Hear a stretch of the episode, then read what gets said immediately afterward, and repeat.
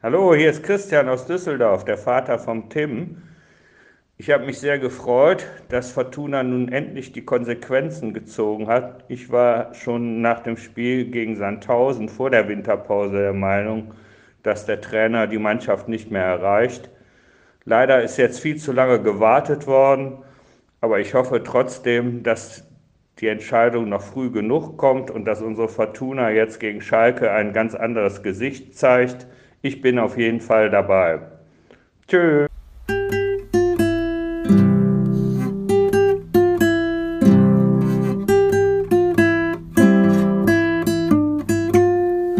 hallo zur nunmehr 88. Ausgabe vom Aus dem Exil Podcast, dem Podcast über Fortuna Düsseldorf. Die vier Exilanten werden heute über einiges sprechen, was hier in den letzten Tagen und Stunden bei der Fortuna los gewesen ist. Ähm, hallo nach Berlin, hallo Tim. Schönen guten Abend. Ah, dann nascht er noch die letzten Reste, bevor es endlich losgehen kann. hallo Jan, hallo nach Köln. Hallo zusammen. Hallo Moritz. Guten Abend. Ich bin der Lukas und äh, ja, ich sitze auch in Köln. Und ja, ich glaube, wir können uns ganz glücklich schätzen, dass uns hier wenigstens noch kurz bevor die Aufga äh, Ausgabe losgegangen ist, die neuesten Nachrichten erreicht haben. Das werden sicherlich auch alle, die hier zuhören, mittlerweile längst vernommen äh, haben. Es wird einiges gerüchtet, äh, was bei der Fortuna los ist. Angeblich soll Preußer entlassen werden und Daniel Thune als neuer Trainer bereitstehen. Ähm, ja, was sind denn, was sind denn unsere Gedanken dazu, Jan? Hm. Ich hatte jetzt ein paar Minuten Zeit, mir darüber Gedanken zu machen, was meine Gedanken dazu sind. Und der erste Gedanke, den ich dazu hatte, war, was ist denn jetzt anders als vor zwei Wochen? Und meine Reaktion ist. Was ist positiv anders, ist die eigentlich Frage eigentlich. Nicht so viel. Außer, dass man zwei Wochen verschwendet hat. Ähm, weil das Argument war ja, warum man an Preußer festhält, dass man hatte ja eine spielerische Entwicklung gesehen, ist sei nicht so schlecht wie gegen Bremen gewesen, das sich ja mittlerweile zu einem ein eigenes Leben quasi als Ausspruch äh, besser als gegen Bremen entwickelt hat. Und trotzdem hat die Fortuna halt äh, verloren äh, gegen Holstein Kiel. Und dann kann man natürlich sagen, ja, das ist vielleicht der Unterschied, dass man irgendwie ein Spiel mehr noch verloren hat, als man das vor diesem Spiel hatte. Aber die Argumente für die Entlassung oder dann im Verhältnis letzte Woche für an, an, äh, vor zwei Wochen an Preußer festzuhalten, ja, also sind die gleichen. Also erstmal würde ich ja zumindest auch mal auf die positiven Aspekte hinweisen, nämlich wenn ich mir anschaue, wie sonst jetzt gerade bei so Personalfragen bei der Fortuna in letzter Zeit gearbeitet wird, man hätte halt auch vor zwei Wochen den Vertrag von Preußer auch erstmal nochmal verlängern können. Das hat man ja auch äh, in der Vergangenheit immer ganz gerne mit Trainern äh, gemacht, die man ähm, dann kurze Zeit später rausgeschmissen hat. Von daher ist das ja irgendwie schon mal vielleicht gar nicht so schlecht, dass man das erstmal nicht getan hat. Und ja, ich kann schon auch in gewisser Weise verstehen, dass man einfach vielleicht dieses Spiel jetzt irgendwie noch gebraucht hat, ähm, um sich endgültig sicher zu sein, dass die Fortuna, egal wie viele gute Spiele sie noch macht, wo sie besser ist als der Gegner, wo sie die besseren Chancen hat, äh, ja, dass sie halt einfach kein Tor mehr schießen wird. So, vielleicht hat man einfach an verantwortlicher Stelle dieses Spiel noch gebraucht. Ähm, auch ja, wenn man sich schon irgendwie fragen kann, ob das nicht wirklich ja, zumindest mal zwei Wochen zu spät kommt, diese Entscheidung. Was denkst du denn dazu, Moritz? Ja, natürlich die gleiche Reaktion. Erstmal so, aha, warum jetzt und nicht vor zwei Wochen? Ich meine, das wurde ja auch groß und breit diskutiert. Von wegen jetzt wäre eigentlich der letzte Zeitpunkt, weil, und dafür gibt es sehr gute Gründe, weil das Transferfenster noch offen war, weil der Kader noch so breit aufgestellt war, dass man gegebenenfalls als neuer Trainer nochmal neu guckt, mit welchem Material man denn da weitermachen möchte und eben auch, dass es zwei Wochen Zeit gab, um sich intensiv vorzubereiten. Äh, ja, also ich, ich finde es auch von aus äh, Klaus Allofs Sicht irgendwie maximal ungünstig für ihn. Wir haben ja darüber geredet, dass er sich da jetzt so ein bisschen mit dem Schicksal von Christian Preußer irgendwie verbunden hat ähm, und hat dann da jetzt quasi im letzten Moment dann doch nochmal einen Rückzieher gemacht, habe ich so das Gefühl. Also ich, ja, ich finde den Zeitpunkt halt vor allem seltsam. Ich habe bei dem Trainer an sich, der jetzt neu geholt wird. Also ich finde es auch erstmal schade, dass es nicht geklappt hat mit Preußer, aber das war ja ganz offensichtlich so, dass das nicht geklappt hat. Und ähm, mit dem neuen Trainer, der da kolportiert wird, Daniel Thune, könnte ich mich auf jeden Fall gut anfreunden. Einfach erstmal so.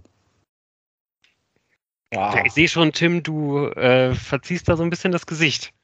Ja, ich muss, ich muss ganz ehrlich sagen, ich äh, übe mich ja seit Wochen jetzt in Sarkasmus und äh, mein erster Gedanke, um nicht dasselbe zu sagen wie ihr, ist, ähm, ist doch nett, äh, dem Trainer die Mannschaft noch auf äh, Platz 15 äh, zu übergeben, dem neuen Trainer, und nicht äh, äh, auf dem Relegationsplatz, der es morgen sein könnte, oder auf dem Platz 17, der es nach dem Spiel gegen Aue sein könnte. Ähm, und so hat man jetzt zwei Wochen Zeit, um sich auf das Spiel gegen Aue einzustimmen. Man kann zwar nichts mehr auf dem Transfermarkt tun, aber ja, okay, Sarkasmus off. Ähm, äh, äh, muss ganz ehrlich sagen, äh, sehe das eher so wie Jan. Warum nicht vor zwei Wochen? Und die letzten Minuten, die wir ja zur Verfügung hatten, um hier quasi eine Reaktion auf die Gerüchte, sind es ja noch zu unserem Zeitpunkt, dass wir jetzt hier aufnehmen. Also, was man so, so schnell liest oder überliest zu Tion, ist ja, dass er nicht ganz unanspruchsvolles Fußballdenken mit sich bringt. So, also vielleicht stimmt es auch nicht, aber vielleicht wären dann zwei Wochen Vorbereitungszeit, wenn man so nach, nicht nur, wir schießen den Ball jetzt sehr weit nach vorne und hinten machen wir dicht. Der Bus geparkt, ja. sondern äh, da weiß ich gar nicht, ob Daniel Tune dafür ein Trainer ist. Ich glaube nämlich nicht, dass es ein Busparktrainer ist.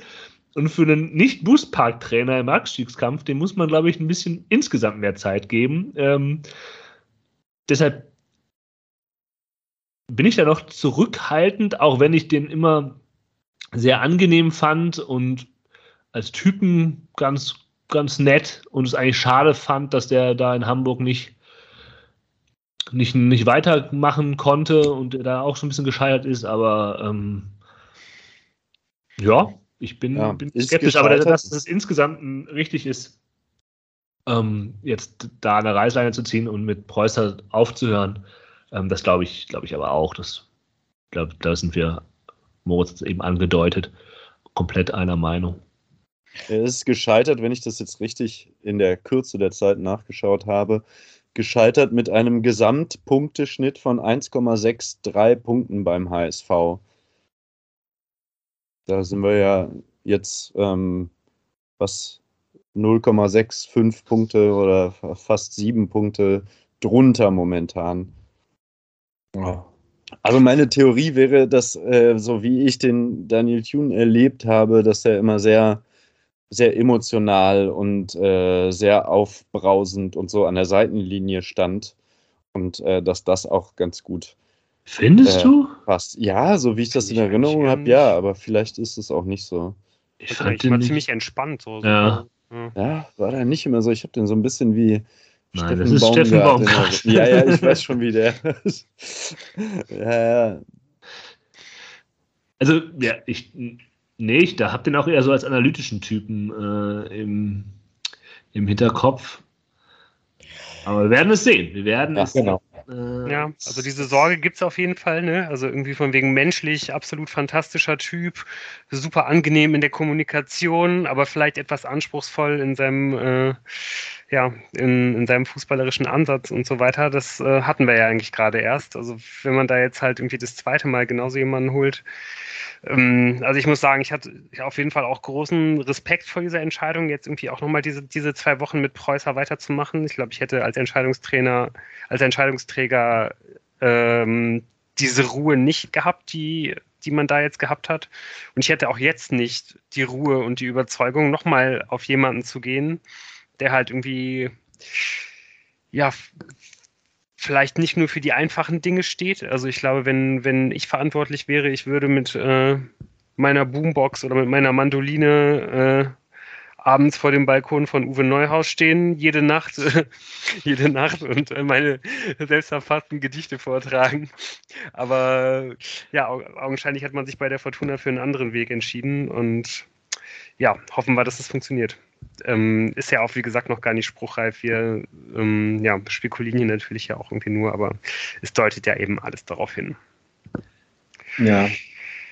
Also, ich möchte das Segment eigentlich jetzt weil wir immer noch ein bisschen im Nebel stochern, ähm, so ein bisschen damit ausklingen lassen, dass wir darauf verweisen, dass wir uns natürlich nächste Woche mit dem neuen Trainer ähm, sehr eingehend beschäftigen werden und was Jan eben sagte zu den kolportierten Gerücht über Daniel Thune, ein sehr angenehmer Zeitgenosse, der viel von seinen Spielern im taktischen Bereich ähm, verlangt hat, der verlässt uns ja auch gerade und ich glaube, da sind wir uns einig, dass wir Christian Preußer für den weiteren Weg, wo auch immer er weitergehen sollte, dann mehr Erfolg und ähm, mehr Fortune wünschen.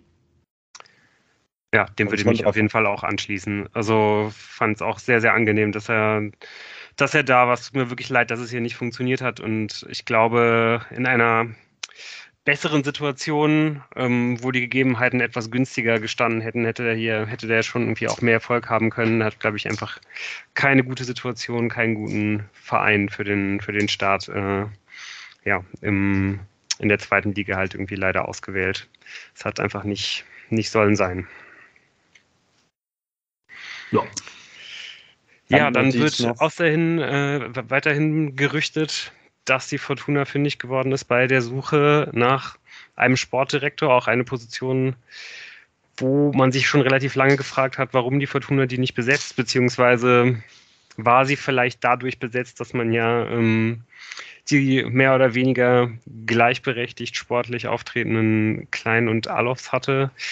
Jetzt ähm, ja, findet man da vielleicht eine etwas bessere Lösung mit ähm, einem Vorstand Sport und einem, einem Sportdirektor.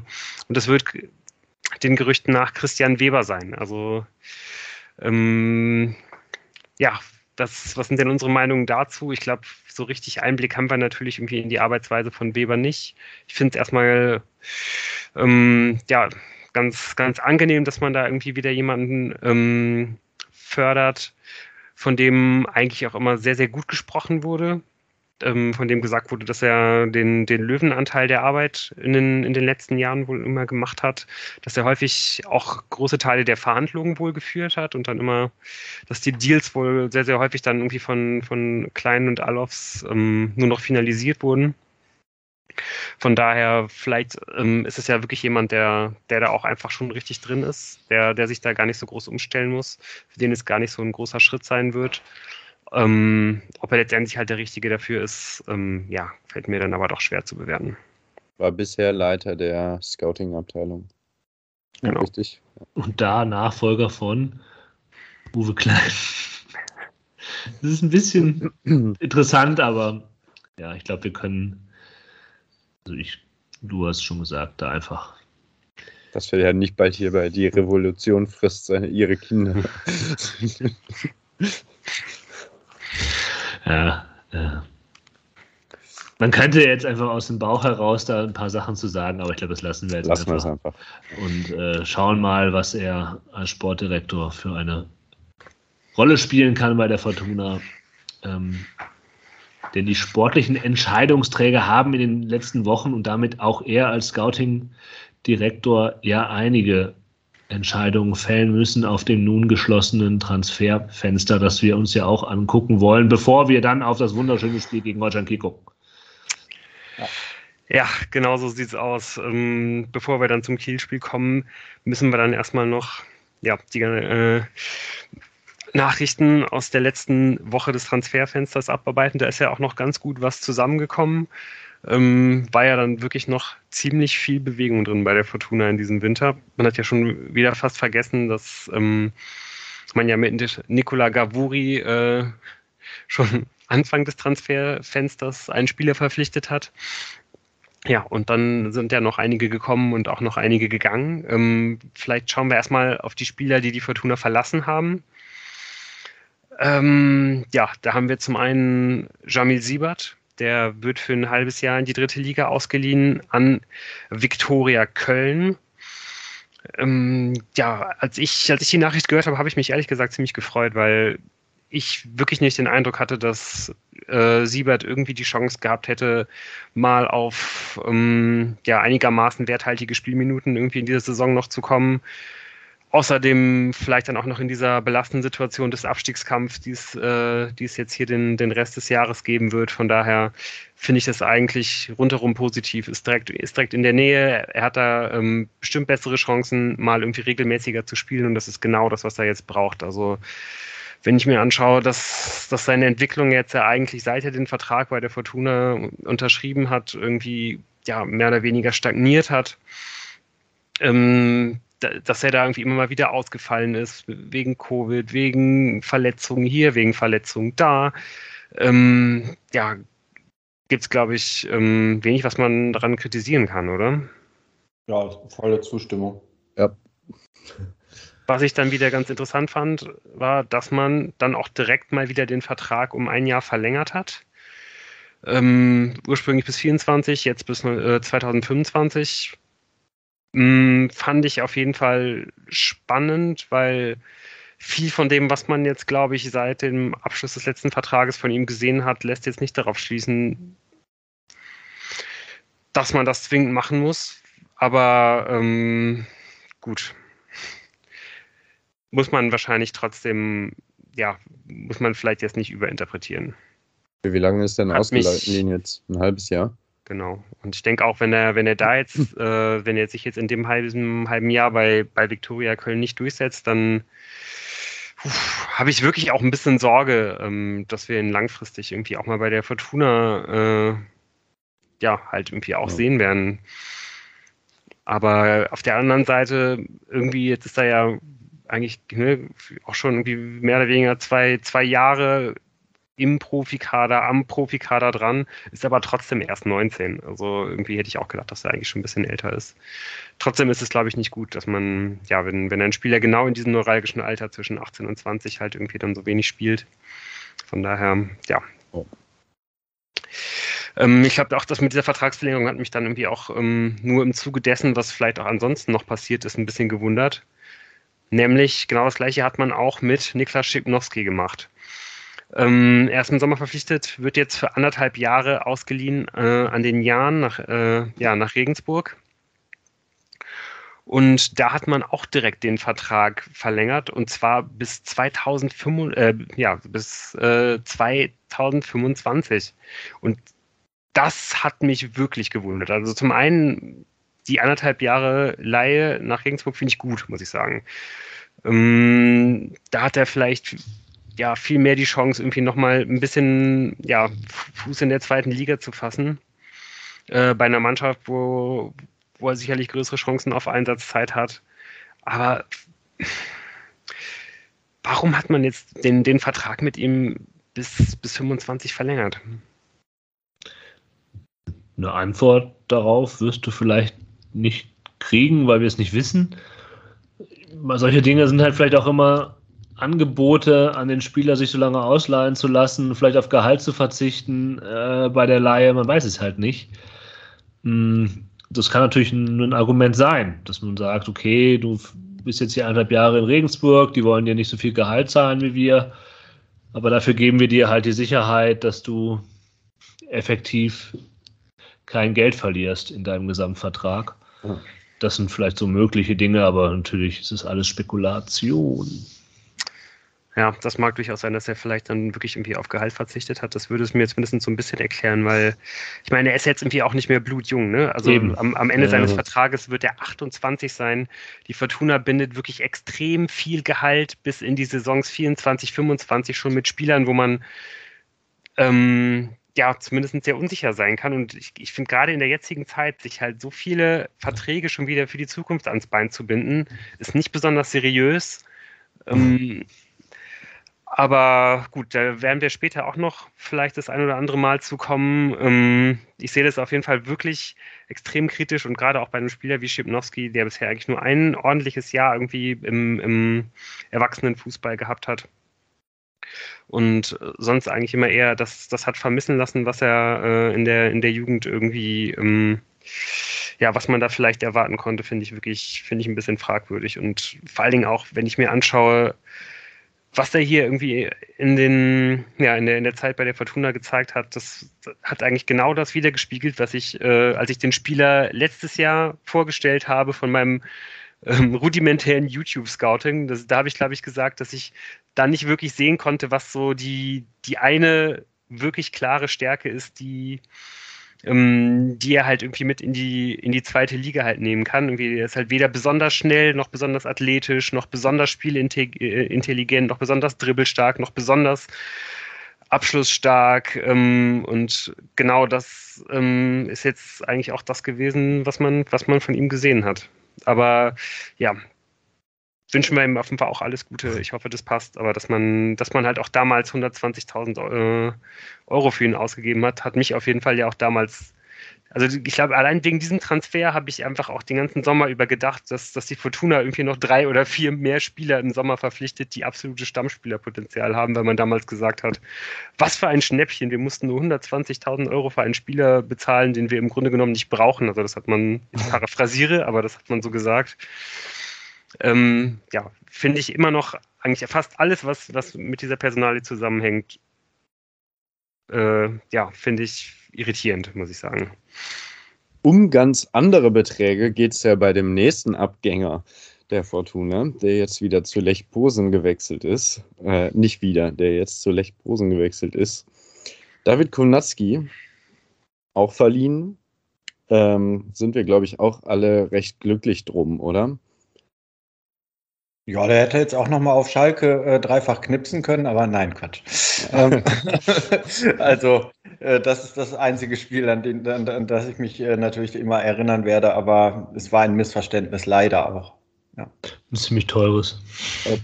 Also glücklich kann man nur darüber sein, weil irgendwie Posen einen Teil des Gehalts übernimmt, vielleicht. aber insgesamt ist diese Personalie ja auch einfach sehr bitter gelaufen, weil man kann ja nicht sagen, dass es, es hätte wäre hier niemand, wer, hätte sich ja damals hingestellt, als die Kaufoption oder der, als der Kauf dann abgeschlossen worden ist, gesagt hatte, dass es ein Fehler war. Ähm, klar, die Ablösesumme war halt saftig, aber Kovnatski war ja schon bekannt in Düsseldorf, hatte eben gezeigt, was er kann.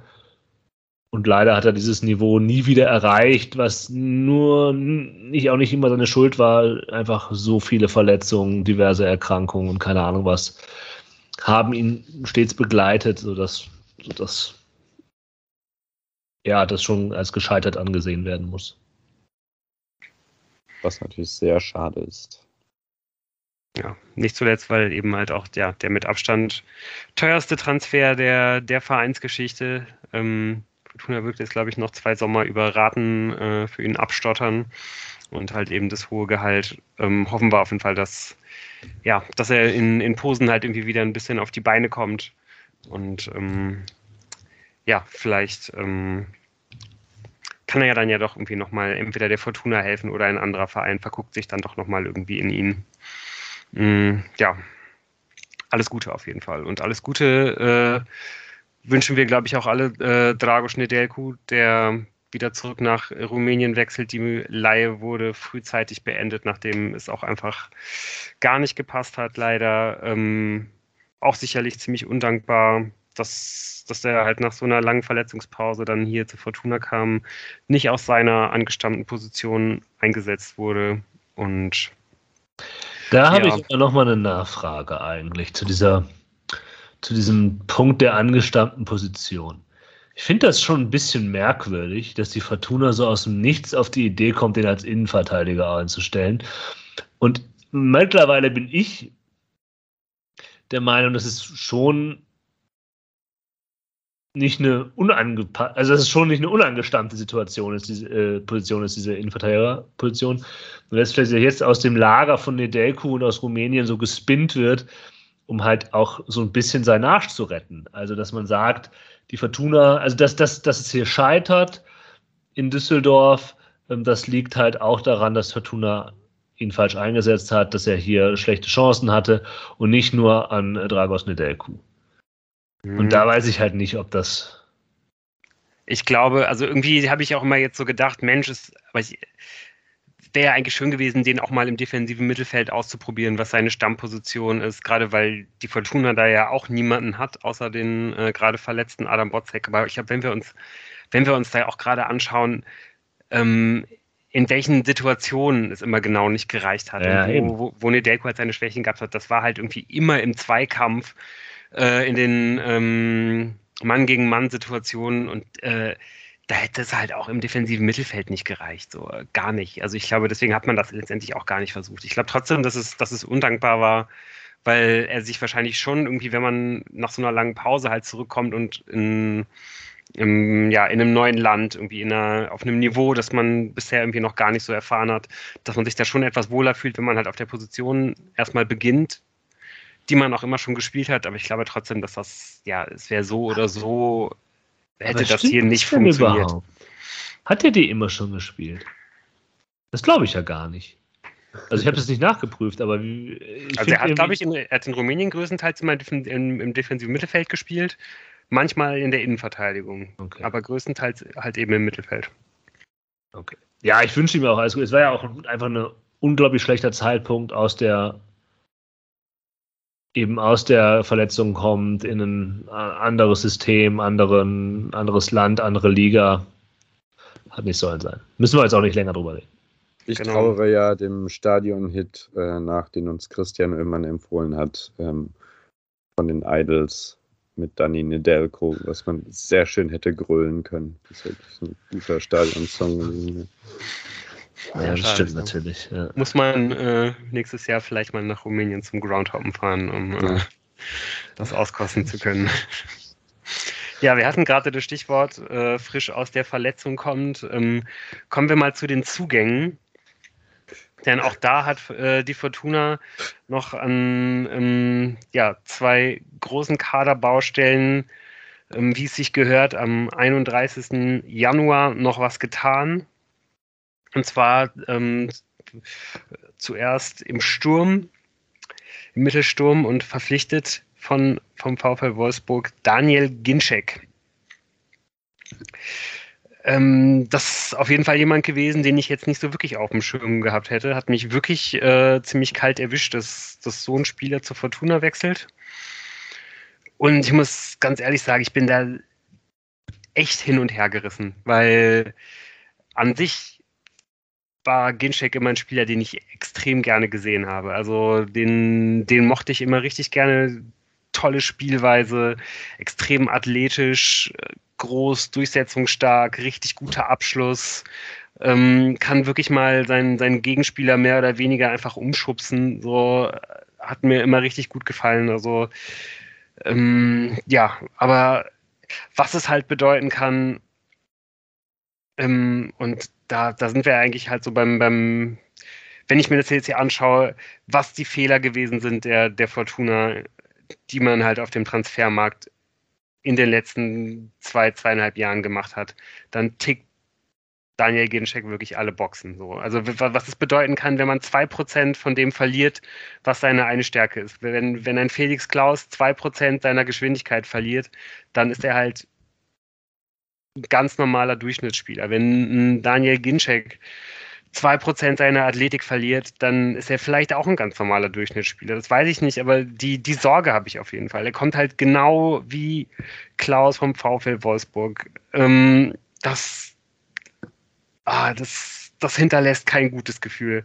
Dass, dass man sich halt schon wieder bei so einem wichtigen Transfer, wo man wahrscheinlich auch sehr viel Geld für ausgibt, wieder beim VfL Wolfsburg bedient dass Alofs das schon wieder macht, das sieht einfach nicht gut aus. Ähm, warum gibt man, warum gibt man einem Spieler, wo, wo so gar nicht klar ist, nachdem der diese Saison, glaube ich, zwei Minuten gespielt hat, einen zweieinhalb Jahresvertrag noch dazu, wenn ich, und da bin ich jetzt sehr generös zu Fortuna, wenn ich mal annehme, dass er wahrscheinlich auf viel Gehalt verzichtet hat. Er hätte jetzt noch ein halbes Jahr Vertrag bei, bei Wolfsburg gehabt.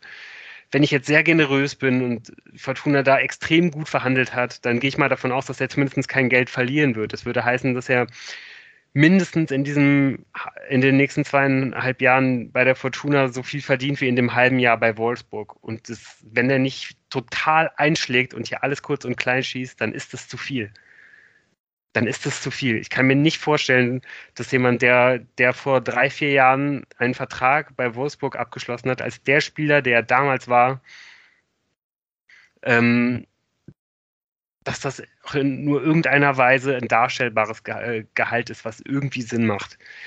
Ähm, ja, dann kommen wir halt zum nächsten Punkt. Äh, wir hatten ja immer hier den lustigen Witz mit Beuteschema Kreuzbandriss. Auch mal ich, den Namen äh, einer Folge von uns. Genau. Äh, es gibt, glaube ich, wenige Spieler, äh, die man mit Beuteschema Kreuzbandriss so gut verbindet wie, äh, wie Daniel Ginczek. Der hatte wirklich schon einige Kreuzbandrisse, ist so häufig wegen Verletzungen ausgefallen. Der hat wahrscheinlich die Innenräume vom Reha-Zentrum Donau-Eschingen häufiger gesehen als seine eigenen Kinder in den letzten Jahren. Oh, weiß ich wirklich nicht, ob das, ob das eine gute Entscheidung ist. Ja, aber ich meine, wenn man in der Suchmaske beim Scouting-Tool eingibt, ähm, bereits äh, äh, Kreuzbandriss gehabt und hat eine Wohnung in Düsseldorf, da kommt dann wahrscheinlich nur Daniel Ginczek raus. Und spielt beim VfL Wolfsburg. Da wurde es dann richtig eng. Ja, hat schon mal höher gespielt, hohe, Gehal hohe Gehaltsforderungen. Ja, ich glaube, mein das Haupt, die Hauptsorge ist nicht der lange Vertrag, da gebe ich komplett recht. Das ist es halt dass man den Spieler prinzipiell gebrauchen kann, dass er halt auf jeden Fall auch eine Rolle einnehmen kann, dass er auch ein Spielertyp ist, den man so nicht hat und auch nicht hatte eine ganze Zeitraum, äh, dass, dass der in der zweiten Liga nochmal einen sinnvollen zweiten Anlauf nehmen kann. Das glaube ich aber auch. Und deswegen, ich bin eigentlich erstmal ganz froh, dass er da ist und sehe das erstmal jetzt kurzfristig für die kommenden Aufgaben, diesen Abstieg zu verhindern. Und wenn er halt halbwegs seine Knochen beisammen hält, dann kann er einfach auch ein Leistungsträger werden ähm, in den nächsten zwei Jahren. Das kann er sein. Und wenn er halt halbwegs das Niveau hat, das er mal hatte oder halt auch nur ein bisschen davon und die zwei Prozent weniger, dann kann er sich halt einfach als Stürmer in der zweiten Liga halt sehr gut durchsetzen. Das sehen wir ja immer wieder dass halt die Leistungsfähigkeit eines Stürmers in der ersten Liga nicht unbedingt darüber. Äh, also Simon Terodde wird halt gegen Fortuna drei Tore schießen am nächsten Sonntag. In der ersten Liga macht er das halt nicht. So. Ne? Ja, und ich glaube, dass die Fortuna diesen, diesen Spielertyp auf jeden Fall gebraucht hat. Ähm, ähm, da sind wir uns wahrscheinlich ja irgendwie auch alle einig, werden wir ja vielleicht ja auch noch ein bisschen drüber sprechen, ähm, wie das ja auch schon gegen, gegen Holstein Kiel jetzt am Wochenende funktioniert hat.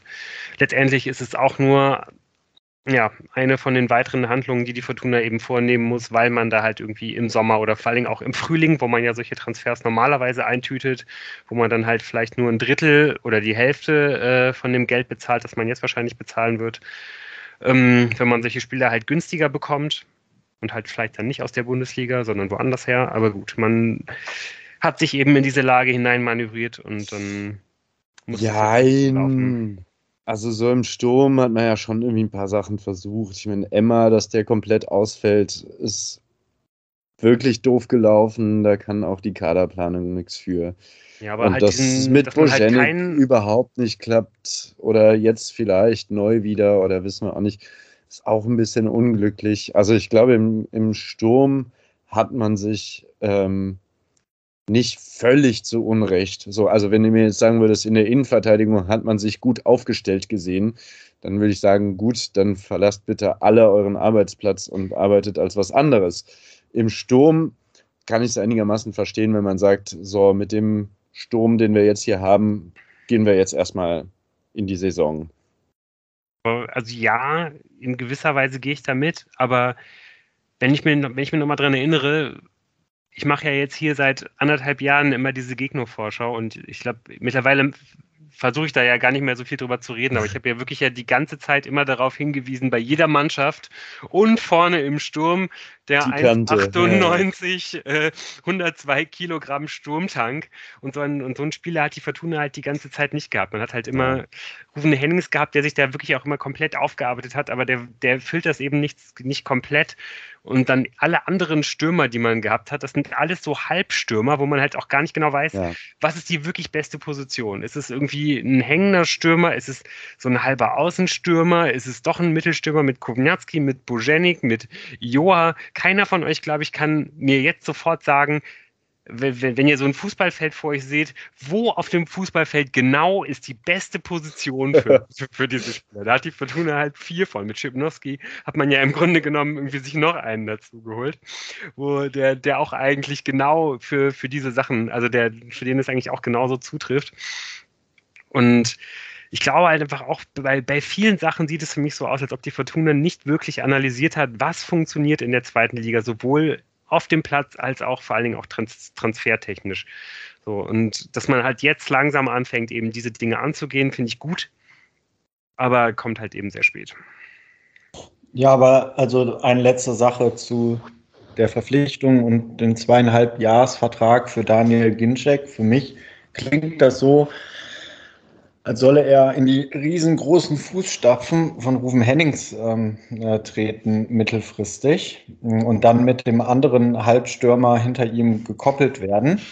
Und ähm, ja, da schauen wir dann mal. Aber ähm, ich glaube, das ist halt so der Transfer, den man im Winter auch schon macht, äh, um im Sommer nicht einen Ersatz für Rufen Hennings holen zu müssen.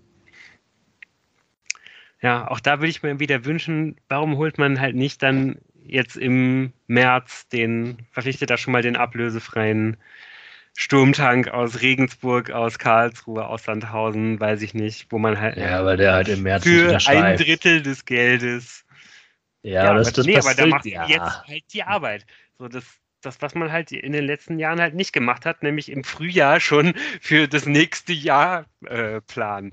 Den einzigen Spieler, den die letztes Jahr äh, verpflichtet hat, im äh, in der Rückrunde schon für, für die nächste Saison war Niklas Schipnowski, wo man gesagt hat, oh, wir ja. mussten nur 20.000 zahlen für einen Spieler, für den wir keine Verwendung haben. Ja, Feuern nur ungern Salz in die Wunde, aber äh, verpflichtet man die Spieler im März dann mit Option auf die dritte Liga oder ohne? Ja, ich glaube, ich finde das jetzt auch ein bisschen sehr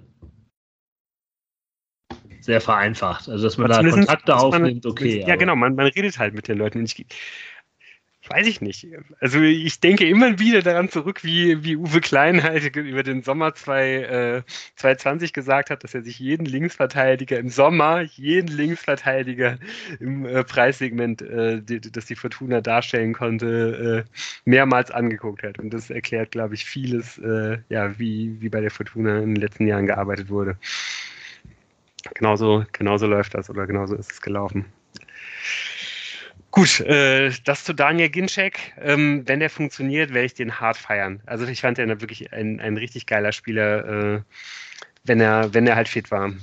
War der aus mhm. Bochum eigentlich? Ja, ne? Der kommt aus der Dortmund-Jugend. Stuttgart war der auf jeden Fall auch. Stuttgart mal. war der auch. Ja. ja. Ja, äh, wen die Fortuna noch verpflichtet, ähm, um sich in der Innenverteidigung endlich äh, gut aufzustellen oder besser aufzustellen, ist Jordi de Weiss, ein ähm, niederländischer Linksverteidiger, den man. Ähm, Innenverteidiger.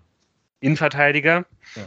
Linksfuß, ähm, den man aus der äh, englischen ähm, Championship ausleiht für ein halbes Jahr und ähm, der ja ähnlich wie Ginczek ähm, dafür ähm, nicht im offensiven, sondern eher im Defensivstrafraum auch die Attribute Körperlichkeit, äh, Zweikampfhärte und so weiter reinbringen soll. Oder ähm, ja, was, was erwartet man sich sonst von ihm? Ich glaube, die Attribute Tattoos bringen auch noch beide mit. Ich sehe mir den an und ich denke mir einfach, genau so einen brauchst du. Ja. So. Da brauche ich gar nicht wissen, wie der Fußball spielt. Ja, genauso einen brauchst du im, äh, in der Innenverteidigung im Abstiegskampf der zweiten Liga. Ja, und wenn man sich irgendwie vorstellt, ne, wenn man sich nochmal anschaut, welche, welche Tore hat die Fortuna kassiert in der Hinrunde, ähm, weiß ich nicht, wenn man da mal an dieses Paderborn-Spiel denkt, wo, wo Sven Michel der, der ganzen Fortuna-Abwehr mehrere Kompässe gegeben hat, wenn man an dieses Tor, das der HSV schießt, äh, gegen die Fortuna denkt, Mach das mal mit, äh, mit Jordi Device. Vielleicht einmal. Viel Spaß. also ich glaube, man, man sieht einfach ganz klar, ähm, ja, die, die Fortuna füllt da erstmal ein, ein Lied auf einer, auf einer Position, nämlich äh, linke Innenverteidigung, sowohl vielleicht in der Viererkette als auch in einer Dreierkette, äh, die, die unbedingt zu füllen war und vor allen Dingen was man sich, glaube ich, ganz klar bei der Analyse auf die Fahnen geschrieben hat bei der Fortuna in diesem Winter war, wir wollen einfach nicht mehr so einfach rumzuschubsen sein in den, in den Strafräumen. Ich, äh, ich will jetzt hier nicht nochmal zum zehnten Mal in der Saison das Christian Eichner-Zitat äh, bringen vom, vom KSC-Trainer, der immer der darauf hingewiesen hat, dass das Wichtigste in der zweiten Liga ist die, ja, äh, die, die 1 gegen 1 Situation in den, in den Strafräumen zu gewinnen. Aber ich mache es natürlich doch. trotzdem. Genau. weil es eben so viel aussagt und da ja anscheinend auch relativ viel Wahrheit drin steckt. Auf jeden Fall ist das ganz klar der Punkt, an dem die Fortuna ihre Punkte liegen gelassen hat in dieser Saison bisher. Und ja, da also, versucht man jetzt gegenzusteuern. Also Device äh, übernimmt auf jeden Fall äh, die beiden Sitzplätze im Mannschaftsbus, die da von Innenverteidigern geräumt wurden. Ja. Also gegen den, neben denen setzt sich auch ähm, nicht freiwillig ein ähm, Mitspieler nach einer 0 zu 1 Niederlage. Ja, da ist ja auch kein Platz, weil da sitzt nämlich seine Bulldogge, die er bestimmt hat. Wenn der keine Bulldogge hat. so ein Pudel. er, er, könnte uns überraschen. Ja. Ja, auf jeden Fall habe ich äh, den auch schon so ein bisschen ins Herz geschlossen, ähm, aufgrund eines Momentes vom, vom Spiel gegen Kiel, aber da kommen wir vielleicht einfach dann später dazu. Das muss ich aber dann gleich nochmal kurz erwähnen. Das war, das war ganz nett. Dann mach das doch jetzt und dann steigen wir ins Ist, Genau, ich würde auch sagen, das ist doch ein guter Über, Übergang ins äh, ja. nicht so nette, insgesamt nicht so nette Spiel gegen Holstein Kiel. Ja, also einfach schöner Moment, äh, weil ähm, so viel ist er ja eigentlich gar nicht aufgefallen, muss man sagen, äh, fand ich in dem Spiel. Was ja eigentlich erstmal aussagt, er war eigentlich absolut fehlerlos. Ja. Hat komplett seinen Job gemacht, hat mir richtig gut gefallen. Ähm, ist, würde ich jetzt aufgrund dieses Spiels denken, dass das ein sehr, sehr vernünftiger Transfer gewesen ist. Ähm, ja, und es gab ja dann, glaube ich, irgendwie, weiß ich nicht, wann das war, so 70., 72. Minute äh, den Moment, als mit, mit Ginchek und Device halt die beiden neuen äh, jeweils ausgewechselt wurden, wahrscheinlich auch beide, ähm, ja, aufgrund von Fitnessgründen, da sie halt irgendwie beide neu waren. Und ähm, ja, zehn Sekunden vorher ähm, bevor halt diese Auswechslung dann vorgenommen wurde, sah halt Device gelb. Er geht da irgendwie ziemlich rustikal in den Zweikampf, spielt halt den Ball, spielt auch ein bisschen den Gegner, aber spielt halt irgendwie vor allen Dingen den Ball. Glaube ich, wirklich so richtig Textbook-mäßig, ganz normaler, typischer englischer Championship-Zweikampf. kriegt halt gelb, kriegt halt gelb vom Schiedsrichter und du konntest halt wirklich sehen, der war, der war einfach komplett fassungslos. Komplett fassungslos und lief halt wie so auf den Schiedsrichter zu und war wirklich so, was ist hier los? Wo bin ich hier reingeraten? Und checkt dann aber irgendwie in dem Augenblick, dass halt irgendwie seine Nummer hochgehalten wird, dass er ausgewechselt wird und er rennt dann halt einfach nur durch. So, und war dann, glaube ich, irgendwie auch ganz clever. So hat es dann irgendwie einfach hingenommen, akzeptiert, ist rausgegangen und hat sich wahrscheinlich dann irgendwie erstmal zum äh, zum wieder klarkommen irgendwie äh, 20 Minuten unter die eiskalte Dusche gestellt in den äh, Kieler Katakomben, aber es hat mir einfach gut gefallen, dieses Gesicht von wirklich kompletter Fassungslosigkeit und Unverständnis. Das war schön. Da können wir ja dann auch direkt ähm, chronologisch wieder nach ganz an den Anfang springen. Da gab es ja auch direkt eine nette gelbe Karte. Ja, erstmal ja, müssen wir ja schauen, wir müssen erstmal die Aufstellung besprechen. Wie Christian Preußer sein letztes Spiel, wie wir nun wissen, für die Fortuna angegangen ist. Es gab eigentlich, was die Aufstellungszahlen angeht, keine Überraschung. Es war das. Es gab elf Spieler. Es gab elf Spieler. es war auch das zu erwartende 4-4-2.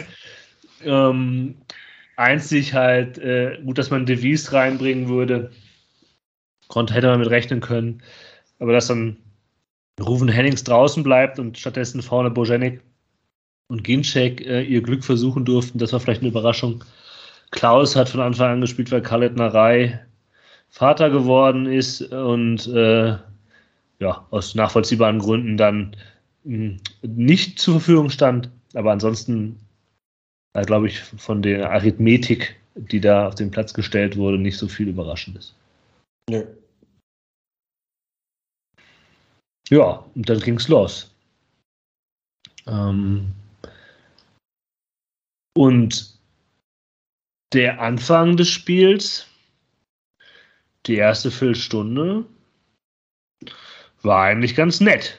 Also da hat die Fortuna gut losgelegt, hatte Spielkontrolle, auch über den Großteil der ersten Halbzeit, muss man sagen, hatte sie die Spielkontrolle.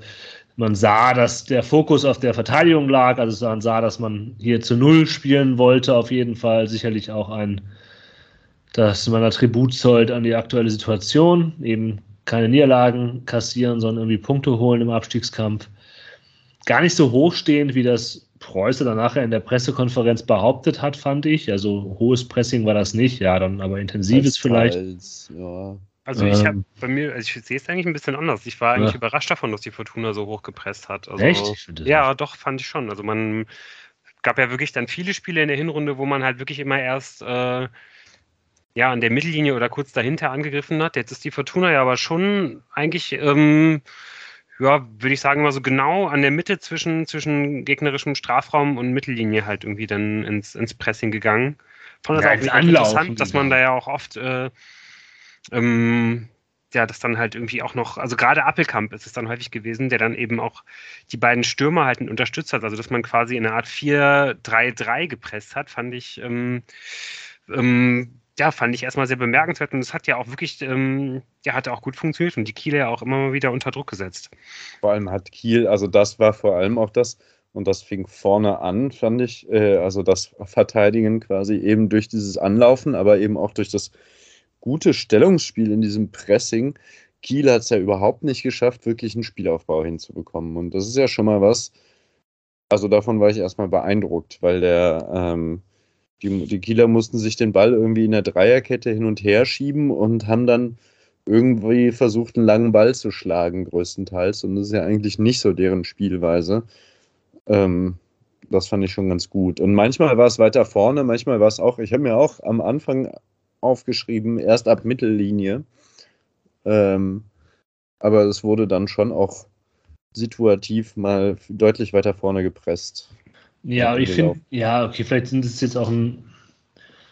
Ich hatte den Eindruck, dass es nicht um eine Balleroberung ging, eine hohe, sondern halt um den Spielaufbau zu, ja. zu zerstören. Das hat, das hat wirklich gut ja. geklappt, da bin ich auch vollkommen eurer Meinung. Die Balleroberungen der Fortuna fanden dann allerdings dann halt in der eigenen Hälfte statt. Nach den langen Bällen vielleicht, ja, dass man da eben gut ins, ins reingekommen ist. Äh, und dann hat man halt das altbekannte Problem, dass dann halt ein bisschen viel Raum zu überbrücken ist.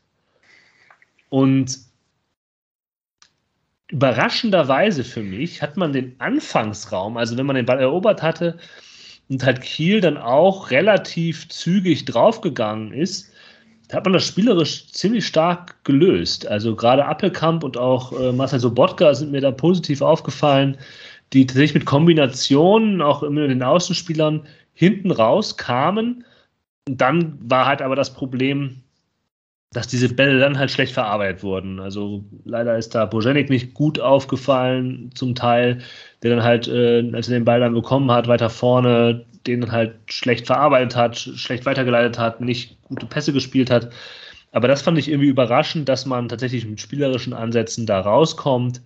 Ähm, und das war positiv. Und ich glaube, da kommt auch dieser erste gute, positive Eindruck in dieser ersten Halbzeit her, dass man tatsächlich Passkombinationen gesehen hat, die Sinn gemacht haben, die irgendwie nett anzusehen waren.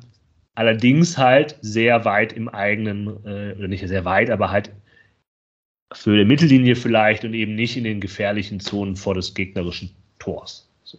Ja, aber auch, dass man halt wirklich äh, 37 Minuten oder, oder 35 Minuten wirklich äh, ähm, Kiel gar nicht hat zur Entfaltung kommen lassen. Also das würde ich noch dazu nehmen, was den guten Eindruck verstärkt hat, weil ähm, so bei der ersten Viertelstunde habe ich so gedacht, okay, jetzt gleich ist die erste Viertelstunde vorbei und dann wird äh, langsam das ein gleichmäßigeres Spiel, aber ähm, war ja irgendwie in den ersten 35 Minuten gefühlt 7, 8 zu 0 Torschüsse und äh, dann denkst du dir schon, ja, eigentlich nur eine Frage der Zeit.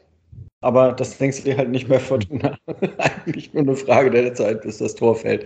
Und da müssen wir jetzt halt tatsächlich auf diese Abschlussschwäche nochmal kommen. Also, ich meine, die größte, Chance ist ja dann alles andere als äh, herausgespielt, sondern das absolute Geschenk von äh, Kiels Torwart Däne. Ähm, ja, müssen wir nicht lange drüber diskutieren. Da muss in, gerade in so einer Situation einfach. Muss das auch mal annehmen. Ja, da muss einfach mal passieren, dass, dass das Geschenk angenommen wird und Bojenik den einfach verwendet. Und dann läuft das Spiel auch nicht so. Ja, aber ich meine, das ist die Kritik, die man halt nach wie vor haben musste. In der zweiten Halbzeit war das also nochmal viel schlimmer, aber in der ersten ja. eben also man hat einfach aus den guten Momenten, die man hatte, zu wenige Abschlusssituationen kreiert. Ja. Ähm, auch Bojenik hat vorher in der 13. Minute auch schon so eine Situation, wo er sich halt im 16er reindreht. Sieht eigentlich ganz nett aus. Nur der Pass vorher von Piotrowski auf Bojenik, das ist mega Glück, dass der durchkommt. Also mhm. normalerweise kommt so ein Pass halt einfach nicht durch und dann wird halt verteidigt. Äh, und dann muss es halt Bojanik halt wieder mal, oder in dem Fall, das war ja vor der Situation, die du eben gerade beschrieben hast, Tim, es einfach besser machen. Und der Einzige, der tatsächlich irgendwie Situationen kreiert hat oder dann auch in Situationen gebracht worden ist, wo er eben häufig von außen äh, etwas machen konnte oder vielleicht zu sehr außen im 16, das war halt Schinter Appelkamp, der nach letzter Woche, wo er schon ein gutes Spiel gemacht hat, ein wirklich, wirklich wieder hervorragendes Spiel ähm, gezeigt hat, jetzt gegen Kiel. Ähm, der hatte so Situationen, wo er Sachen gestalten konnte und eben auch im 16er Mal für mehr Gefahr und auch nicht durch zufällige Gefahr äh, sorgen konnte. Ja, aber also ich habe mir hier in der, 5, in der 35 Minute habe ich mir aufgeschrieben, das war als, als Kiel den ersten Abschluss hatte im ganzen ja. Spiel und zwar den ersten wirklich harmlosen Ab, äh, Abschluss äh, wenn, wenn Fortuna so weiterspielt bis zum Ende der Saison, bleibt man drin. Äh, also einfach, weil, weil man halt einfach so stabil defensiv war, weil man halt einen Plan nach vorne hatte, der, der kein Hexenwerk war, ähm, der nicht dafür gesorgt hat, dass man da einen, Gegner komplett in den Boden gestampft hat. Ähm, aber vor allen Dingen war man halt einfach sehr stabil dabei und hat halt irgendwie immer wieder Gefahr kreiert. Einfach durch dieses simple vorne halt zwei große äh, Sturmtanks halt irgendwie hinstellen oder von mir aus anderthalb mit, mit Bujenik. Ähm, und dann einfach dauernd immer wieder diese, diese Steil-Klatsch-Spielzüge äh, ähm, halt irgendwie gespielt hat, diese, diese weiten, halt diese, diese Bälle auf einen von den beiden Stürmern, die lassen das klatschen. Ähm, oder man hat es dann immer mal wieder versucht, Appelkamp in, in 1 gegen 1 Situationen zu schicken. Das ist alles keine, das ist alles nicht besonders toll, aber es geht ja auch nicht um, um besonders toll, es geht ja nur darum, jetzt einfach irgendwie ein paar Punkte zu holen.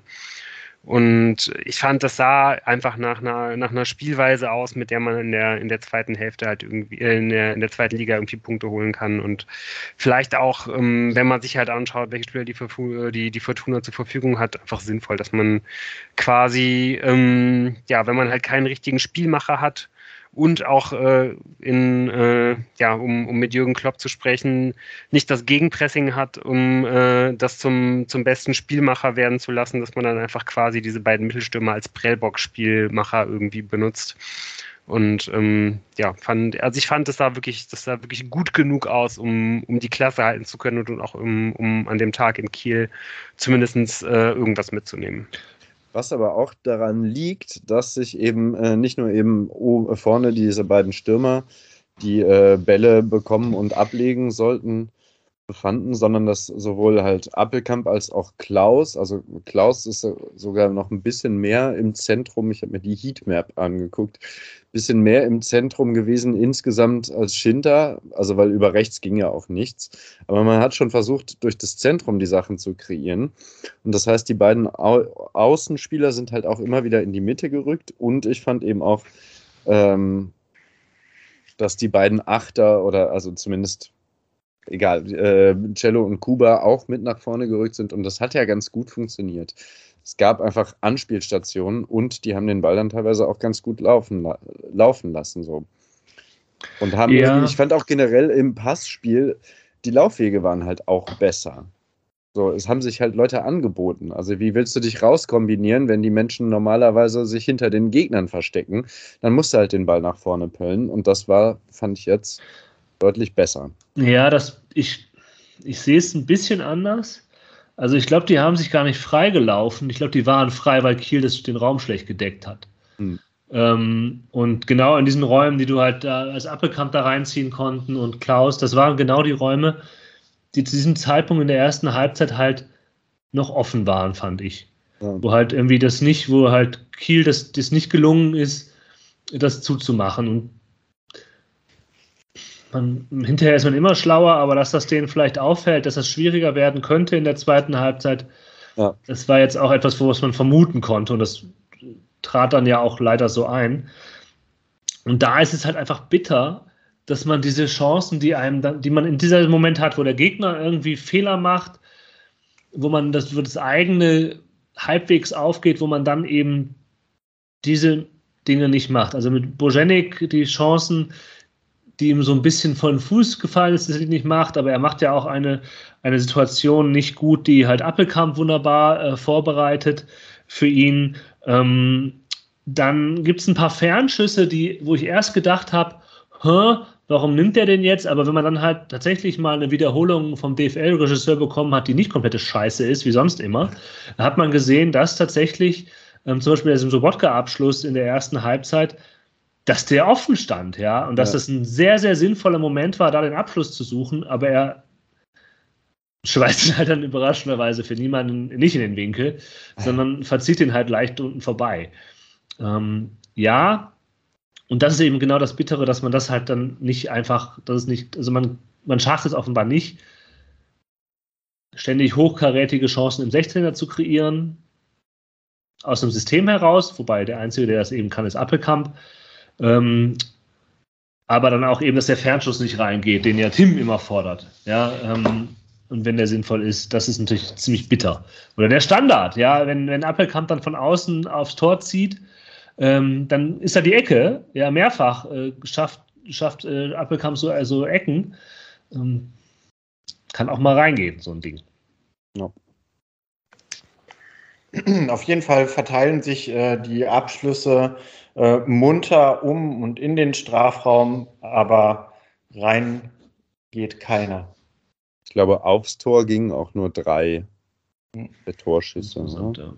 Ja, wo man da vielleicht auch wirklich nochmal hervorheben muss, dass es ja auch wirklich teilweise ein Kunststück gewesen ist, da die Bälle nicht aufs Tor zu bringen. Also ja. ähm, da muss man jetzt halt leider auch nochmal Robert Bojanik hervorheben, der wirklich sehr gut von Appelkamp äh, in der 37. Minute äh, sieben, acht Meter vor dem Tor, zentral vor dem Tor freigespielt wird mit einem, mit einem Ball in den Rückraum und der schiebt den halt irgendwie am, am langen Eck vorbei. Ähm, also ich glaube, den, den kann Bojanik machen, wenn er da bei der einen Situation in der 20. Minute äh, nicht drei, sondern zwei Kontakte braucht, ist der Ball vielleicht auch drin. Also ähm, ich glaube, Kiel kann sich da nicht beschweren, wenn, wenn man mit 0 zu 2 in die Pause geht, aber im Augenblick funktioniert das halt einfach nicht und dann geht es eben mit einem 0-0 in die Pause.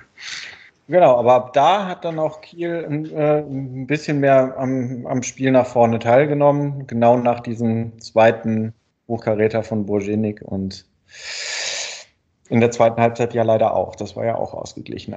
Aber ausgeglichen, ausgeglichen schlecht. Ja, es, es verflacht dann wirklich sehr deutlich, ja. dieses Spiel. Und das ist halt leider, also gerade wie es halt ausgegangen ist, aber selbst wenn es 0-0 ausgegangen wäre, man hat irgendwie ein exzellentes Appelkampfspiel, man hat irgendwie einen guten Marcel Sabotka, der hat mir irgendwie gefallen, auch wenn er jetzt nicht total immer da war, also nicht, nicht jeden Ball bekommen hat oder halt so einen ja, Mittelfeld-Sauger äh, war, der jeden Ball vor sich hin trug, aber er hat mir irgendwie in den Momenten, wo er ins Passspiel eingebunden war, ganz gut war, ganz gut gefallen. Nicolas Gavory war irgendwie das haha, beste Spiel im Trikot der Fortuna gemacht, bei den vielen, die er hatte, aber man hat halt gesehen, warum man ihn geholt hat, was man in ihm sieht. Super Spiel gemacht. Eigentlich. Ähm, die Innenverteidigung stand, das man merkte, dass, dass der Plan der Fortuna halt aufgeht, nur dass halt das Tor nicht gefallen ist.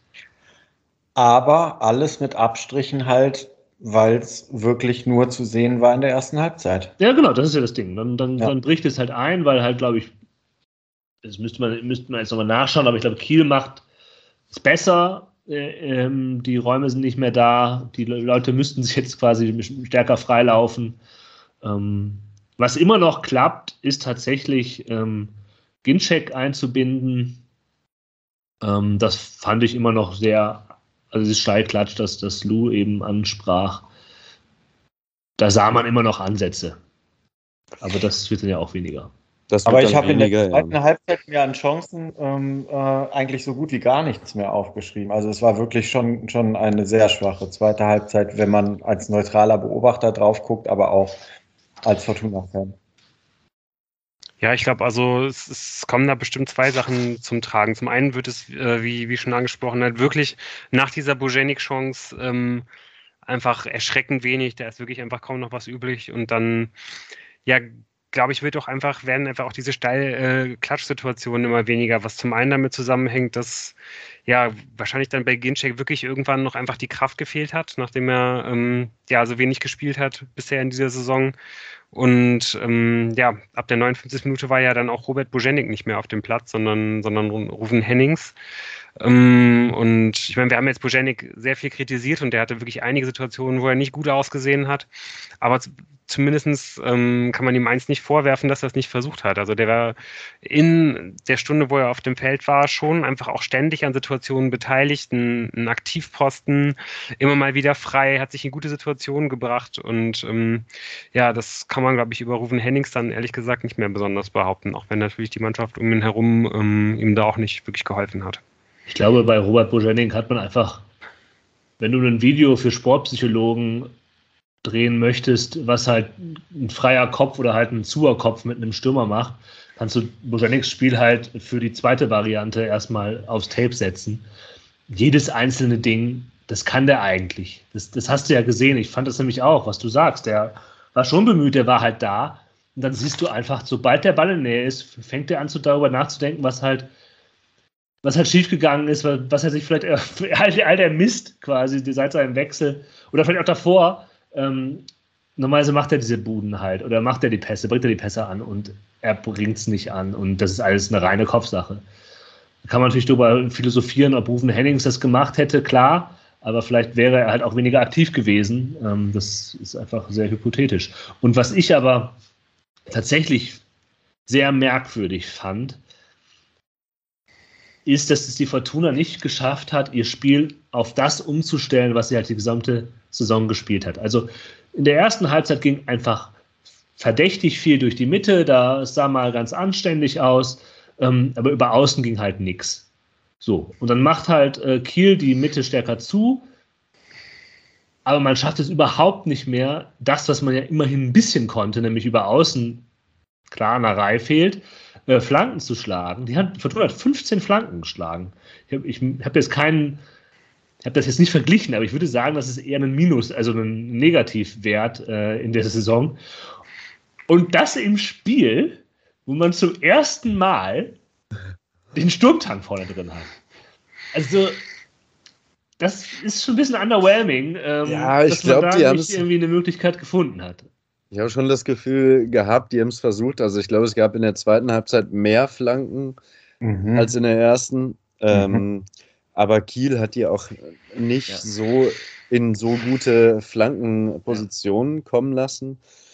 Ähm, und ich hatte auch das Gefühl, es gab wirklich ab der 60. Ab der 60. waren sehr viele Fortuna-Spieler schon sehr viel gerannt gefühlt und ich hatte echt das Gefühl, es gibt, gibt so eine Ermüdungserscheinung ähm, durch die Bank, bis auf äh, Gavori und vielleicht Zimbo, die irgendwie immer noch gleich aussahen und weiter hoch und runter gerannt waren, äh, sind, egal wie effektiv oder nicht, hatte ich irgendwie das Gefühl, dass sowohl bei Klaus als auch bei Schinter, als auch bei Kuba und bei Cello, bei Ginczek sowieso, dass die alle einfach nicht mehr die Power hatten, äh, mitzusprinten. Und dann hat Kiel es, glaube ich, nicht so schwer gehabt, ähm, Flanken aus gefährlichen Positionen zu verhindern.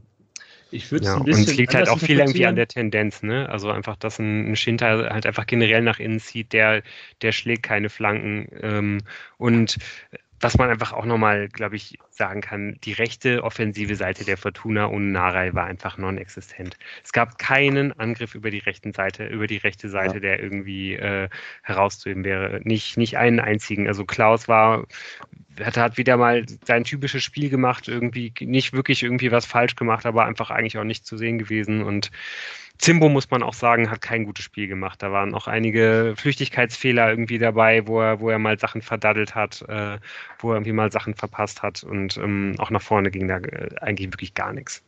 Ich würde das halt nochmal ein bisschen drehen, was Moritz meinte, mit der Kraft. Und ich weiß gar nicht, ob es nur eine physische Kraft ist. Ja.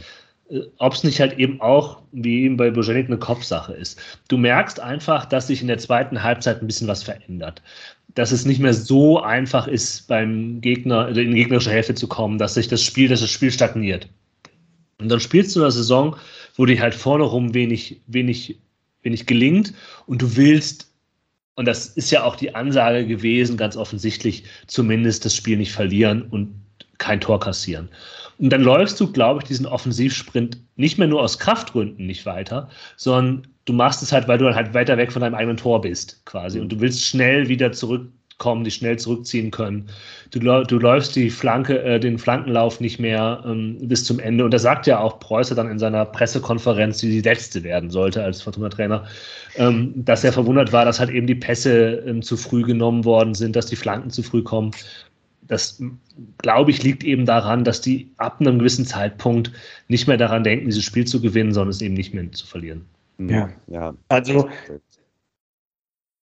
ehrlich gesagt, in der zweiten Halbzeit nur noch mal, um auf dieses, diese Flankenthematik äh, zu kommen, fand ich, dass das schon die Fortuna war, die man die gesamte Saison kennt mit den Flanken. Und ich habe jetzt gerade noch mal so ein bisschen durchgeguckt 15 Flanken in dem Spiel sind auch nicht over, underwhelmingly wenig, sondern man kommt auf einen Schnitt von so knapp 16 Flanken pro Spiel und das ist auch viel, wenn man die gesamte Saison nimmt. Also ja, okay, aber so Spiele wie gegen Bremen, wo man wahrscheinlich ja, kein einziges Mal in der Position war, um eine Flanke zu schlagen, wenn ja. man nicht gekommen ist, die verfälschen die Statistik dann wieder. Aber ich, ich habe es jetzt trotzdem nochmal nachgeguckt, weil ja. es überhaupt nicht auch meinem Gefühl äh, entsprochen hat, dass sie es dieses Mal äh, nur durch die Mitte probiert haben. Da waren doch oft auch diese Dinger dabei, äh, man verlagert von links auf rechts oder man äh, einem ist die Flanke abgerutscht, man weiß es nicht so ganz und dann kommt die Flanke von der anderen Seite wieder. Also und da hat man ja dann direkt zwei Flanken in der Statistik. Also, ja, du hast schon recht, ja.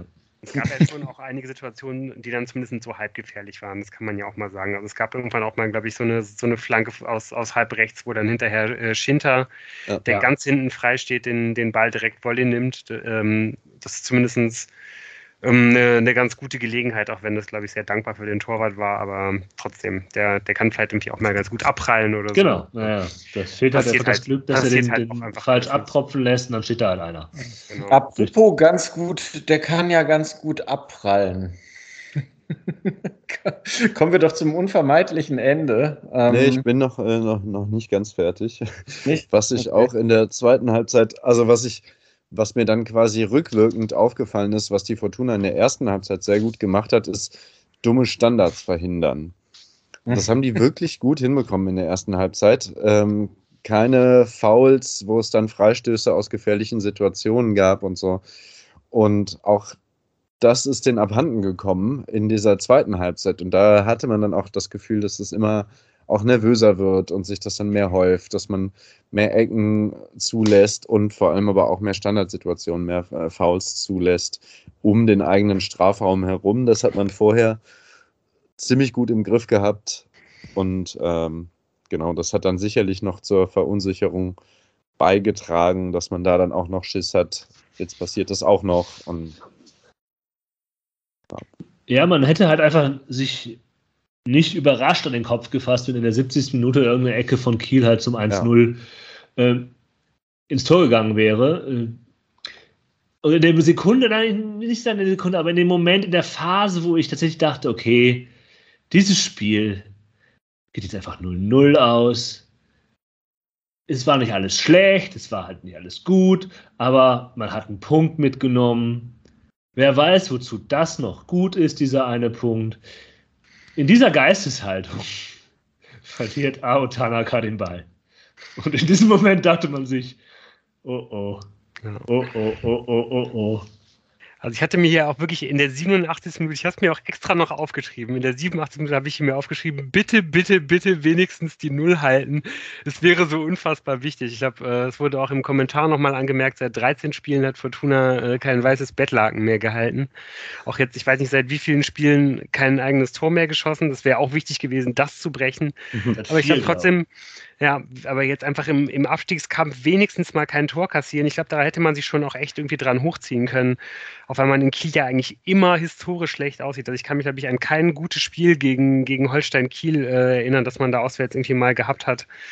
Und ähm, ja, dann, dann passiert halt eben genau das, äh, was, was Jan gerade angesprochen hat. Ähm, Autanaka bekommt im Mittelfeld den Ball, hat irgendwie nicht wirklich so eine Option und anstatt dann halt irgendwie was Einfaches zu machen, ähm, macht er halt diese Bewegung, ähm, die man jetzt in, in, letzter Zeit schon häufiger von ihm gesehen hat. Also im Basketball, glaube ich, würde man sagen, oder im US-Sport generell, er versucht halt ein Play zu machen. Also er versucht halt irgendwie was aus der Aktion rauszuholen, halt irgendwie jemanden auszuspielen, ähm, obwohl das eigentlich gar nicht nötig ist. Also man, ne, er geht halt wie dem Ball entgegen und versucht dann mit dieser schnellen äh, Richtungsänderung dafür zu sorgen, dass der Gegner ins Leere läuft. Dabei wird ihm der Ball abgenommen. Und das ist jetzt wirklich in den letzten Spielen immer häufiger passiert, dass er halt diese, genau diese Aktion versucht hat. Und das ist immer und immer wieder äh, schief gegangen. Man sieht ja einfach deutlich, ja, die Fortuna ist auch im Kopf von Ao Tanaka angekommen und man sieht eben auch, dass er seinen Mitspielern nicht vertraut, äh, würde ich da jetzt analysieren, weil man einfach immer denkt, er, er versucht irgendwas zu erzwingen, äh, was, was eigentlich gar nicht da ist. Und das ist halt der erste Fehler, den er macht und der zweite ist halt, dass er halt danach, als er die Chance hat, den Konter nicht unterbindet und seinen, seinen Gegenspieler einfach von hinten umhaut und die gerade sieht. Ja. Wahnsinn. Das darf ja, nicht passieren. Den muss er einfach, oh. ja. Einfach das umhauen. Heißt einfach. Scheiß auf, ja, muss, muss ich mal den Fuß wegtreten. Ja. Ne? Die Anzeige für Körperverletzung muss nicht raus sein, aber du musst ihm einfach, einfach die Beine wegtreten. Und das kann auch eine rote Karte sein. Ist egal, es ist die 93. 93. Minute. Du kannst ihn auch am Trikot runterreißen. Nee, das, das, das war weg, zu weit weg. Also ich glaube, er für, fürs, äh, fürs Trikot ziehen wäre er zu weit weg gewesen. Er hätte ihn schon von hinten wegscheren müssen. Aber das kannst du ja auch mal. Zumindest versuchen. Ohne den Gegenspieler zu verletzen, aber ja. Ja. Und äh, dann trudelt der Ball aber nochmal so relativ hoch in den Strafraum. Und, äh, oder, oder verwechsel ich es? Ja, man hat es ja erst schon geklärt. So. Also der, man, man, man klärt ja dann eigentlich schon erstmal die, die, die Situation, hat er denn den Ball eigentlich schon mehr oder weniger irgendwie äh, unter Kontrolle? Ich glaube, er wird irgendwie mit einem vom, vom, vom Kopf von, oh Gott, ist das Zimmermann? Ich weiß ja. es gar nicht. Äh, halt irgendwie nochmal äh, mit so einer Bogenlampe durch den, durch den Strafraum über den 5-Meter-Raum rübergeschickt. Und ähm, ja, da ist dann eigentlich der, der, der zweite beziehungsweise dritte Moment, wo man das Unheil irgendwie noch verhindern kann da muss eigentlich Kastenmeier raus und ja, den Ball genau haben. Das. Oh, ja. Baller den halt ja. mit einer Faustabwehr auf die Tribüne, was auch immer. Aber da muss man halt hin und das ist jetzt auch nicht das erste Mal, dass das passiert. Dass da einfach die mangelnde äh, Strafraum oder man muss es so deutlich sagen, die mangelnde 5-Meter-Raumbeherrschung von, von Kastenmeier ein großes Problem ist. Und ja, da steht halt Zimmermann, aber das muss dir als Torwart in dem Moment einfach egal sein. Da musst du halt auch Rennen quasi um. deinen eigenen Mann umnieten, äh, um einfach diesen Ball zu diesen Ball zu sichern, ja. ja. Ja, und dann geht er natürlich auch noch unter, unter, unter Latte rein, ja klar. Horst Hübelmeier zieht dann ab und er sitzt. Ja, macht das Tor seines Lebens. Das ist der gleiche Spieler, der, glaube ich, von allen anderen Vereinen. genau, Nürnberg und wie diese ganzen gewechselt. Vereine alle heißen, der ist jetzt mhm. gewechselt. In der Winterpause, die wechseln jetzt durch. Die, diese Spieler, die dann gegen Fortuna irgendwelche Sonntagsschüsse. Ja, also ich glaube, eins kann man sagen, das ist auf jeden Fall das äh, bisher schönste Tor seiner Karriere dieses Spielers, äh, dessen Namen ich jetzt auch gerade nicht auf dem Schirm habe und es wird äh, auf jeden Fall auch das schönste seiner Karriere bleiben. Äh, ich glaube, da sind wir uns, glaube ich, alle relativ einig. Und ähm, wahrscheinlich da wird er auch generell nicht mehr allzu viele Tore schießen in seiner Karriere, wie das halt normalerweise so läuft. Aber an dem Tag trifft er den natürlich halt genauso. Ist halt auch wirklich ein wunderschönes Tor. Äh, Aber ähm, ja, es ist vor allen Dingen eben äh, einfach ein kompletter Nackenschlag, auch wenn ähm, ja, ich habe so richtig überrascht, äh, ist wahrscheinlich keiner von uns gewesen. Es hat einfach komplett gepasst. Also Jonas Sterner, der dieses Tor macht, mhm. hat natürlich in seinem Leben noch niemals ein anderes Tor in der zweiten Bundesliga geschossen, ja. sondern nur noch, nur noch ein anderes in der Regionalliga Nord. Ja, das überrascht Aber natürlich. Also das war wahrscheinlich per Fallrückzieher. Also. ja. ja, sei ihm ja, sei, sei, ihm gegönnt. Alles Gute auch auf dem weiteren Karriereweg. Vielen Dank. Wir melden uns. wir bleiben in Kontakt. Bleiben in Kontakt. Immerhin war es nicht äh, Steven Skripski. ja, das habe ich auch gedacht. Ja, oder Luis Holtby, das wäre auch bitter gewesen. Oh, das wäre wär aus vielen anderen Gründen bitter gewesen. Ja, aber es war auch so schon bitter. Aber ähm, also, es ist ein bisschen blöd, das zu sagen, weil das, das kann das nach einer Niederlage, hat man das gedacht, aber man hat sich natürlich noch nie so absteigen sehen wie nach diesem Tor. Und man muss, es gehört zur Wahrheit dieses dann kommenden eventuellen Abstiegs auch dazu, dass die Fortuna, wenn sie so ein bisschen halbwegs normal Fußball gespielt hätte und nicht so ein bisschen Pech hätte, auch einfach 13. werden würde. Mit einer underwhelming, nicht so guten Saisonleistung, aber man würde einfach nicht absteigen. Aber da natürlich solche Dinge ständig auch passieren, steigt man eventuell. Aber es ist halt wirklich faszinierend, dass man jetzt halt einfach von den letzten vier Spielen halt dreimal dasselbe Spiel, komplett dasselbe Spiel verloren hat, oder? Also dreimal das Spiel, wo man dachte, oh, eigentlich gute Ansätze. Man war eigentlich, man war eigentlich äh, besser als der Gegner. Darauf lässt sich irgendwie aufbauen fürs nächste Mal. Pech gehabt. Wenn man unten drin steht, ver äh, verliert man diese Spiele halt. Aber wenn man jetzt nur so weiterspielt, dann werden irgendwann die Punkte kommen. So, aber nee, die kommen halt nicht. Du kannst dieses Spiel tatsächlich auch in Folge so verlieren. Ja, wobei ich halt sagen muss, dann werden die Punkte auch kommen. So, so langsam hatte ich ja auch dann die Hoffnung schon in den, im Laufe der letzten Wochen aufgegeben, dass man ähm, außer durch einen äh, Foul-Elfmeter äh, ein Tor macht. Und äh, dann wird das halt 0-0. Ja. ja. Das stimmt. Ja, äh, ja, und nach auf jeden Fall ist man jetzt ja scheinbar auch bei der Fortuna zu dieser Einsicht gekommen und genau. hat dann ja scheinbar äh, ja, eben auch reagiert und von daher sind wir dann, glaube ich, gespannt, was das ja in den kommenden Wochen für einen Effekt auf die Mannschaft haben wird. Ein torloses Spiel würde ich übrigens nächsten Sonntag schon nehmen. Ja, also so ist es nicht. Ja. ja. Ja, das ist richtig, so ist es nicht. Ähm, ein torloses Remis wäre sicherlich was, was äh, einige von uns unterschreiben würden, wenn es uns angeboten würde. Es kommt nämlich jetzt mit dem FC Schalke 04 ähm, ja ein Schwergewicht der, der zweiten Liga auf die Fortuna zu und ja, das ist mit Sicherheit nicht der dankbarste Gegner den man jetzt im Abstiegskampf bekommen kann und den auch ein neuer Trainer äh, für, sein, für sein erstes Spiel sich wünschen kann. Aber auf der anderen Seite hat man eben auch nicht allzu viel zu verlieren. Ähm, ja, es geht gegen Schalke 04 am Sonntag.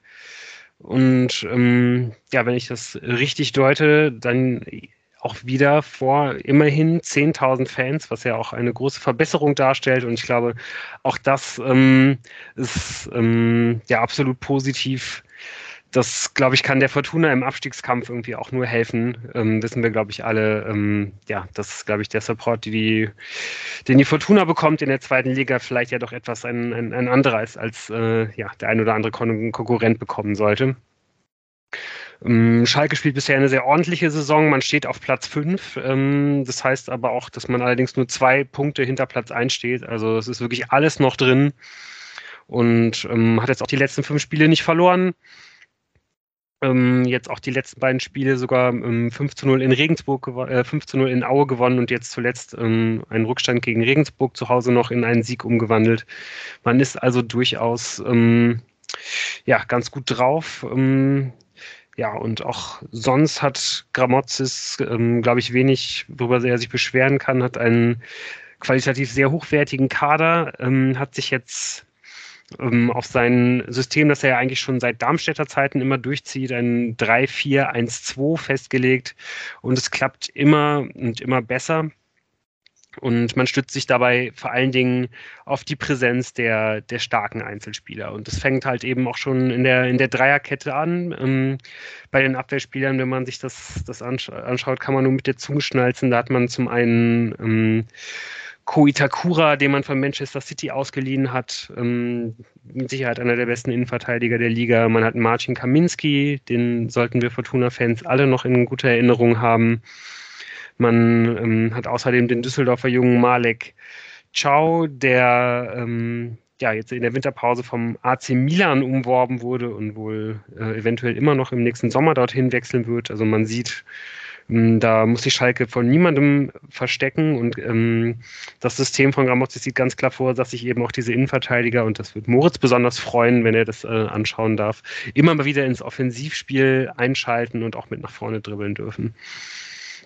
Ähm, Außerdem noch sehr spannend, dass es einen sehr starken Fokus auf die ähm, beiden Wingbacks gibt. Also die sind die eigentlichen, die heimlichen Spielmacher äh, im, im Team und da muss man vor allen Dingen den Neuzugang Thomas Uwejan hervorheben. Vielleicht der, der beste Spieler der, der Liga in der Hinrunde gewesen, an äh, einer Vielzahl von Toren von Schalke beteiligt gewesen. Ähm, da ist wohl relativ sicher, dass Schalke da die Kaufoption ziehen wird. Auf den sollte man auf jeden Fall mal ein ganz besonderes Auge werfen. Hm. Ja, und ähm, ja, gerade weil die rechte Seite der, der Schalke dahinter ähm, gegenüber der linken immer so ein bisschen hinterhergehinkt hat, hat man da jetzt einen, ähm, hat man da jetzt nochmal zugegriffen und einen dritten äh, Spieler für diese Position verpflichtet mit Andreas Windheim.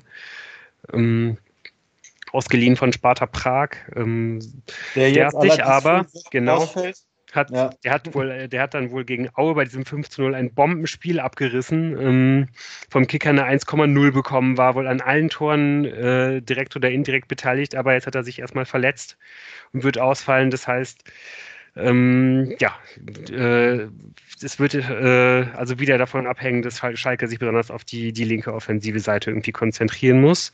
Wenn man nicht doch irgendwie durch die Mitte kommt, auch da hat man zum Beispiel mit Rodrigo Salazar relativ viel Qualität.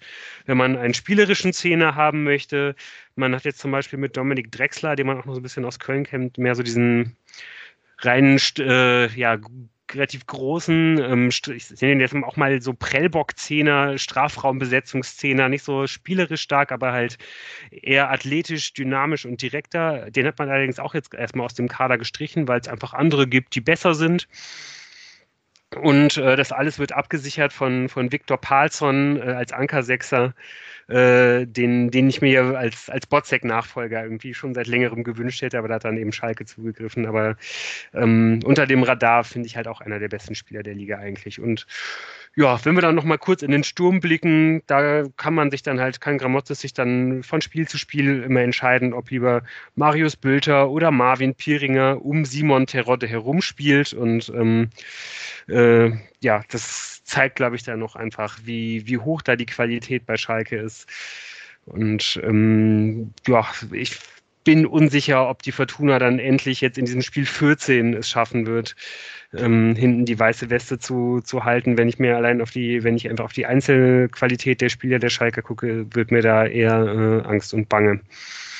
Das Wichtigste dürfte, glaube ich, sein, dass, dass ähm, ja, das Narei zurückkommt, damit man da zumindest Ubijan ein bisschen auch defensiv binden muss, damit er nicht komplett äh, die ganze Zeit ähm, ja, in, der, in der gegnerischen Hälfte vorne steht und seine äh, gefährlichen Flanken an den Mann bringen kann. Aber auch sonst sehe ich da jetzt eigentlich nicht einen direkten Weg, wie man, wie man Schalke da irgendwie beschäftigen kann. Also du kannst die Frage wie knacken wir sie? Nicht gut äh, beantworten. Das ist jetzt irgendwie schwierig.